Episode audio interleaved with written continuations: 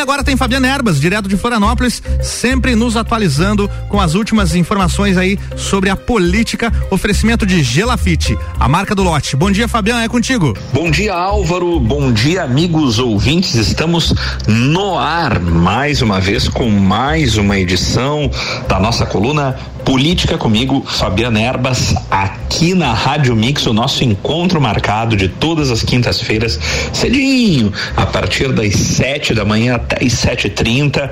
A gente está por aqui discutindo, falando, repercutindo e colocando opinião sobre tudo aquilo que foi polêmica, aquilo que foi notícia na política brasileira em todos os níveis ao longo da última semana.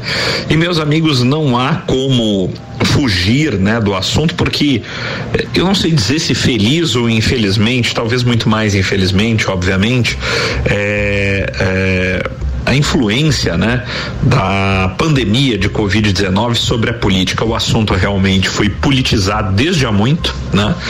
E não há como a gente não comentar e não entrar diretamente no assunto eh, da evolução da pandemia e a sua influência, a sua repercussão na política nacional, porque realmente o assunto acabou sendo politizado por todas as vertentes, pelo menos as principais vertentes políticas eh, nacionais, o que, na minha opinião, é um grande erro no combate ao vírus, né?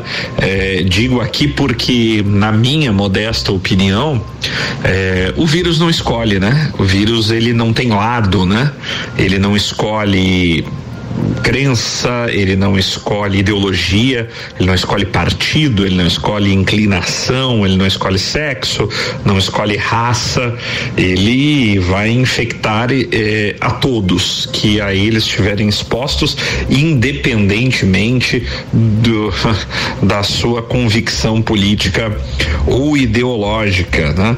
O que nós percebemos é que a politização desse assunto acaba criando grandes dificuldades e grandes resistências nas pessoas, tanto na população em geral, quanto nas autoridades, né? Cada uma defendendo eh, a sua vertente política dentro de um assunto que é saúde pública, um assunto que jamais deveria ser politizado. Inclusive, a intenção da Constituição Brasileira de 1988, vigente no nosso país com todas as suas emendas e exatamente exatamente por isso, por ter sido uma Constituição tão emendada, merece também a minha crítica, mas o fato é que a Constituição é a lei maior do país, ela está vigente, não há como, não há como fugir disso, e a Constituição é bastante clara quando trata de, do assunto saúde pública, em especial do, a, da administração e gestão do Sistema Único de Saúde, o SUS, o conhecido SUS.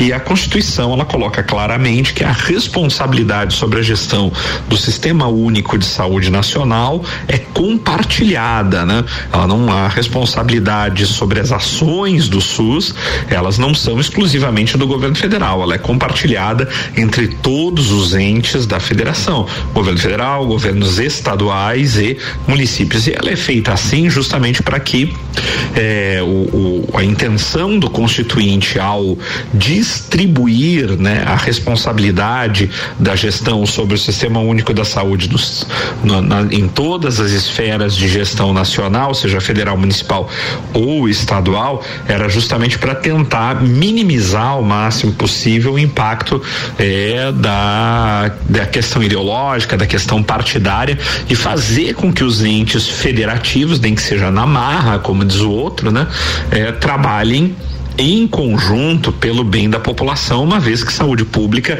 é um assunto é, de interesse de todos, né? Não do partido A, do partido B, nem daqueles que momentaneamente estão no governo, porque todos precisam ter acesso à saúde, sejam as pessoas que estão no governo sejam as pessoas que eh, o povo em geral. Alguém vai dizer assim: "Ah, Fabiana, mas quem está no governo, quem tem dinheiro, se defende, vai para a iniciativa privada". É verdade, mas o colapso de um sistema único de saúde pública também impacta diretamente no na rede privada, nos planos de saúde. Está comprovado aí na pandemia porque todos os hospitais não há não há diferença, sejam eles hospitais públicos ou privados, a lotação está a nível a níveis altíssimos, até a níveis de colapso, especialmente, infelizmente, no nosso estado de Santa Catarina, tanto na rede pública quanto na rede particular. Então, né, o que nós vemos é que o assunto saúde, seja pela óptica da, da Constituição, seja, seja pela ótica normal de, de quem realmente tem olhos para enxergar, é um assunto que jamais deveria ser politizado e a ideia é que esse assunto pudesse ter uma condução central central capaz de unir todos os entes federativos e capaz de fazer com que todos trabalhassem juntos. Esse seria o grande papel de maestro a ser orquestrado pelo governo federal. Infelizmente, né, para o momento em que vivemos, o governo federal não tem grande habilidade. Nunca foi, aliás, né, nunca foi uma das qualidades eh, do presidente da República, no presidente Jair Bolsonaro, a, a de ser um grande interlocutor, alguém que consiga conversar, alguém que consiga sentar na mesa para ter uma interlocução de persuasão com todas as correntes políticas, sejam elas de onde venham, né? O governo Bolsonaro, o presidente Bolsonaro foi eleito pela população eh, brasileira muito mais para romper com o modelo vigente, essa pelo menos seria teoricamente a intenção, e do que para unir, né? As lideranças nacionais em torno de um projeto único. O fato é que as coisas mudaram muito entre a eleição de 2018 e o início da pandemia é, é, mundial, o que virou o mundo de cabeça para baixo.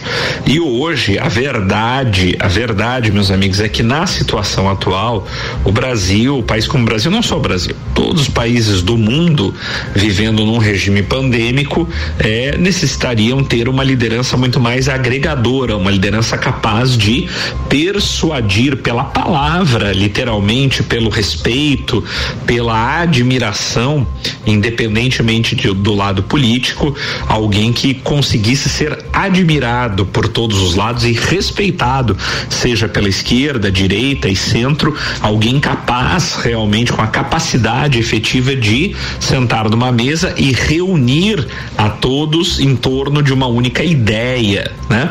E fazer com que ah, tivéssemos um grande programa nacional de combate à Covid. Foi o que de fato, eh, infelizmente, faltou.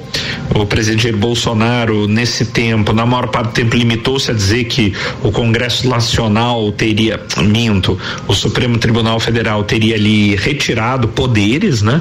E dado poderes aos governadores e que ele não poderia fazer nada diante disso, né? O que absolutamente, me desculpem, aqueles que pensam diferente, não é verdade. O Supremo Tribunal Federal simplesmente fez a leitura da Constituição e a Constituição Federal muito clara ao dizer que a responsabilidade pela gestão do Sistema Único de Saúde é compartilhada entre governo federal, governos estaduais e municipais e as prefeituras. Então não existe uma hierarquia, não existe um poder maior, seja do governo federal, do governo. Não. A Constituição é bastante clara dizendo que a gestão é compartilhada sem que haja hierarquização definida por lei dessa é, gestão. Então, meus amigos, o que o Supremo, na verdade, eu tenho muitas restrições ao Supremo Tribunal Federal, mas neste caso específico da decisão sobre gestão de Covid, é, é, e da pandemia causada pelo Covid, é, o Supremo Tribunal Federal simplesmente fez a leitura literal do texto constitucional e mandou que se aplicasse. O que é o correto? É, o Supremo, em tese, está lá justamente para isso, para a aplicação da leis, das leis constitucionais tal qual as mesmas estão colocadas.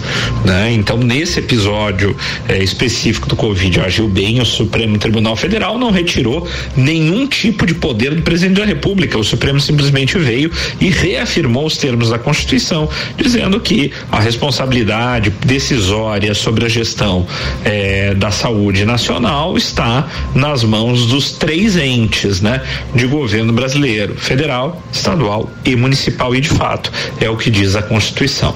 Então, se não gostamos, né, se o presidente não gosta, eventualmente da Constituição, que encaminhe então um projeto de emenda constitucional através da sua bancada no Congresso e tente alterar a Constituição.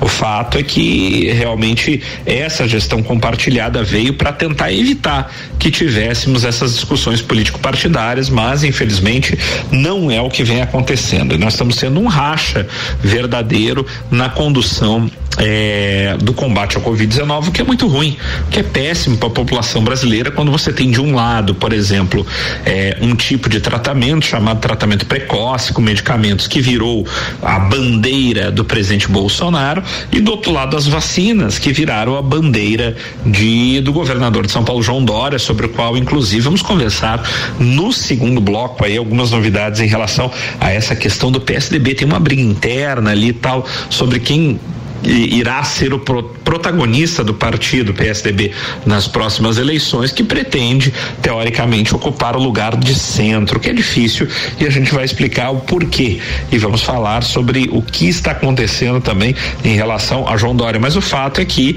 o tratamento com vacinas ficou carimbado como sendo bandeira de João Dória. E daí nós temos aí uma briga político-partidária e, e, e ideológica entre os apoiadores do presidente Bolsonaro, que defendem ferrenhamente o tratamento precoce, e as pessoas que, eh, por algum motivo qualquer, não são favoráveis ao presidente Bolsonaro, independentemente de partido, e que apo estão apoiando a questão da vacinação, como se tivesse, isso fosse um grande, um grande fla-flu. Parece que eh, a política e a, o tratamento de saúde teriam virado uma verdadeira disputa de clubes de futebol, onde fanáticos de cada lado defendem um ponto de vista. Vamos conversar um pouco sobre isso. Eu darei a minha opinião sobre tratamento precoce da Covid, sobre vacinação e o que eu acredito que deva acontecer. E vamos falar ainda mais do cenário político nacional e estadual por conta da Covid-19, que tem influenciado diretamente a política estadual, nacional e até municipal. Meus amigos, voltamos já já para o nosso segundo bloco de política comigo, Fabiana Erbas, aqui na Mix. Não saia daí. É Sempre em nome de Gelafite, a marca do lote. Voltamos já já É isso aí, Fabiano. Voltamos já já. É rapidão, 30 segundinhos e a gente tá de volta. Você está na Mix, um mix de tudo que você gosta. Atenção!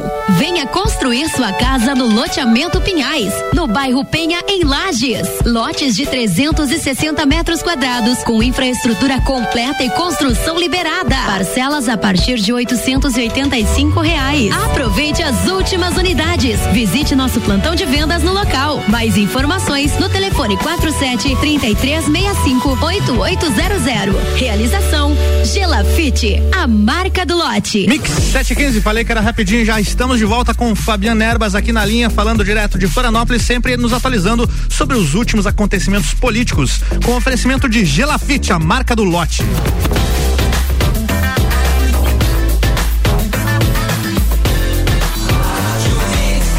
O melhor mix do Brasil. Fabiano Erbas, bloco 2, é contigo, estamos de volta.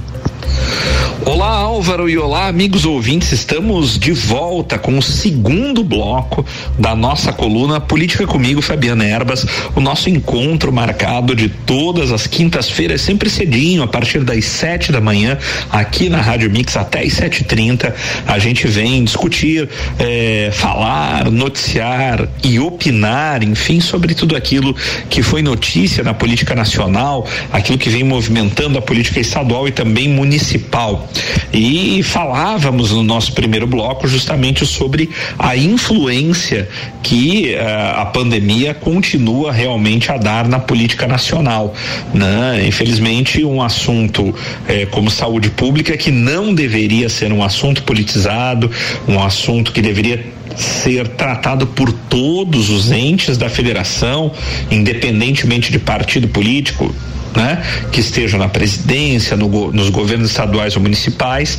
A Constituição Federal é muito clara que a gestão do SUS, do Sistema Único de Saúde e da saúde pública brasileira, ela é feita de forma compartilhada. A responsabilidade é dos três é, entes da federação e isso quem disse não foi o Supremo Tribunal Federal, mas é a Constituição Nacional que de fato reza de que a gestão do Sistema Único de Saúde, o SUS, no Brasil e suas responsabilidades são compartilhadas nas, na mesma medida, sem hierarquização entre governo federal, estadual e municipal. A única coisa que o, que o, que o Supremo Tribunal fez, neste caso específico, onde o presidente da República, por exemplo, é, é, reclama de ter sido retirado a sua autoridade e concedido aos governadores, isso infelizmente sou obrigado a dizer que não é verdade, porque a Constituição Federal ela é clara no sentido de dar é, é, de conceder uma gestão de forma compartilhada desse sistema, sem que haja hierarquização entre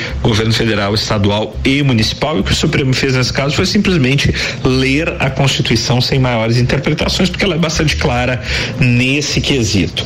Bom, meus amigos, e diante de todo esse quadro de dificuldade de condução de, influ, de má influência política, desse clima de nós contra eles, aonde a gente tem de um lado defensores, por exemplo, do tratamento precoce, em tese, pregado pelo presidente Bolsonaro, e de outro lado, um, uma turma maior ainda, boa parte da população e de formadores de opiniões, defendendo a questão da vacinação em massa. O fato é que, infelizmente, ambos os protocolos, seja é, o protocolo de tratamento precoce, seja o protocolo de vacinação em massa, acabaram recebendo um grande carimbo da nossa população, né? É, um como sendo um programa, uma forma de condução de esquerda, né? A, a questão das vacinas, defendido por João Dória, e a outra como sendo por parte da população algo é, aproveitável para aqueles que defendem o presidente, algo muito bom, algo insano para aqueles que não gostam do presidente da República,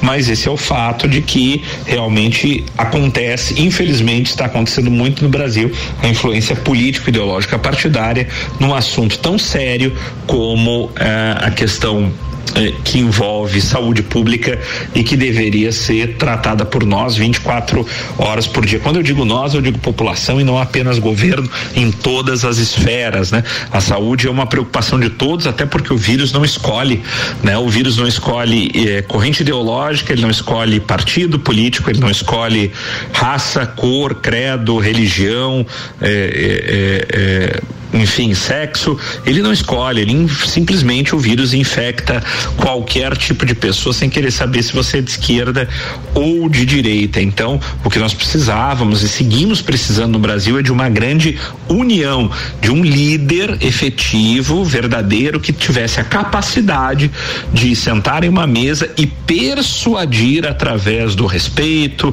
através do seu grande conhecimento, é, persuadir os demais governadores e prefeitos prefeitos eh, principais, as principais cidades do, do Brasil eh, em torno de um grande projeto efetivamente de combate ao Covid-19. Isso é o que nós precisávamos ter, um maestro capaz de unir força das lideranças nesse momento crítico e não de dividir ainda mais o país. Infelizmente, não é essa a característica que temos presente nas nossas autoridades atualmente e o que encontramos é uma grande divisão de todos, cada um querendo ser o salvador da pátria, cada um querendo ser o herói da pandemia.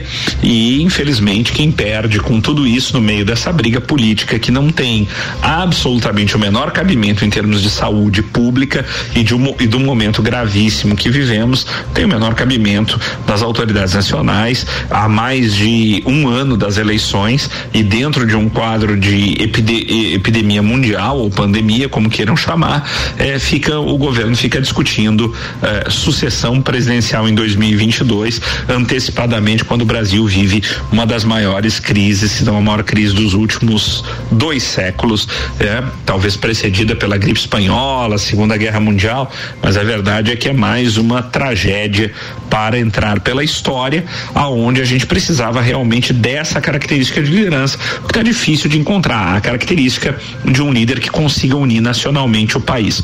E o fato fica ainda mais demonstrado, meus amigos, na troca de ministro da Saúde, né, que foi um outro, é uma outra das grandes polêmicas e notícias da semana, né? Caminhamos aí para o quarto ministro da Saúde em pouco mais de dois anos de governo Bolsonaro, né? Tivemos aí o início com o Luiz Henrique Mandetta, eh, ele que era um profissional médico da área da saúde, mas político também há um bom tempo, né? Pelo estado do Mato Grosso do Sul.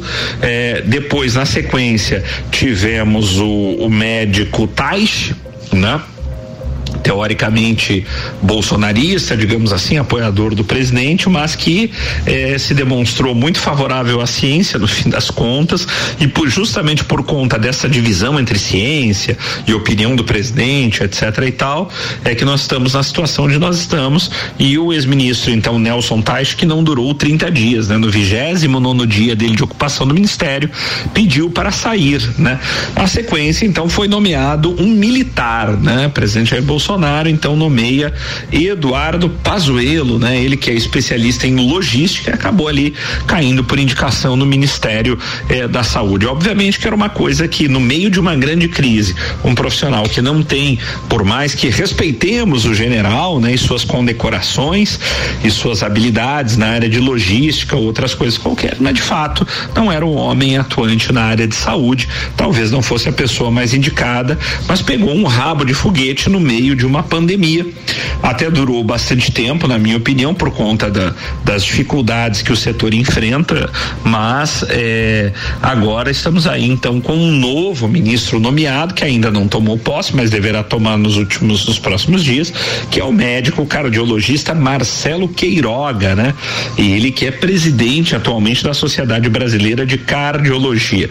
Mas o fato é que antes de Queiroga ser confirmado no cargo, ainda nos rumores da semana, o que circulou fortemente é de que a favorita para eh, ingressar no Ministério da Saúde seria uma mulher, no caso, a médica também cardiologista Ludmila Rajar, de São Paulo, né? Ela acabou é, no fim das contas, é, escutando o convite diretamente do presidente da República e depois viajou a Brasília para dizer que não aceitaria a nomeação para o Ministério da é, para a condução aí do Ministério da Saúde no lugar de Eduardo Pazuello e daí então a partir da negativa de Ludmila Rajá é que surge o nome de Marcelo Queiroga, um médico cardiologista muito mais próximo da família Bolsonaro. O fato é que Ludmila Rajar, né, a cardiologista, era uma indicação do Centrão, né? É, mais especificamente, inclusive, do presidente da Câmara dos Deputados, né? O deputado Arthur Lira, né? Do Progressistas, né?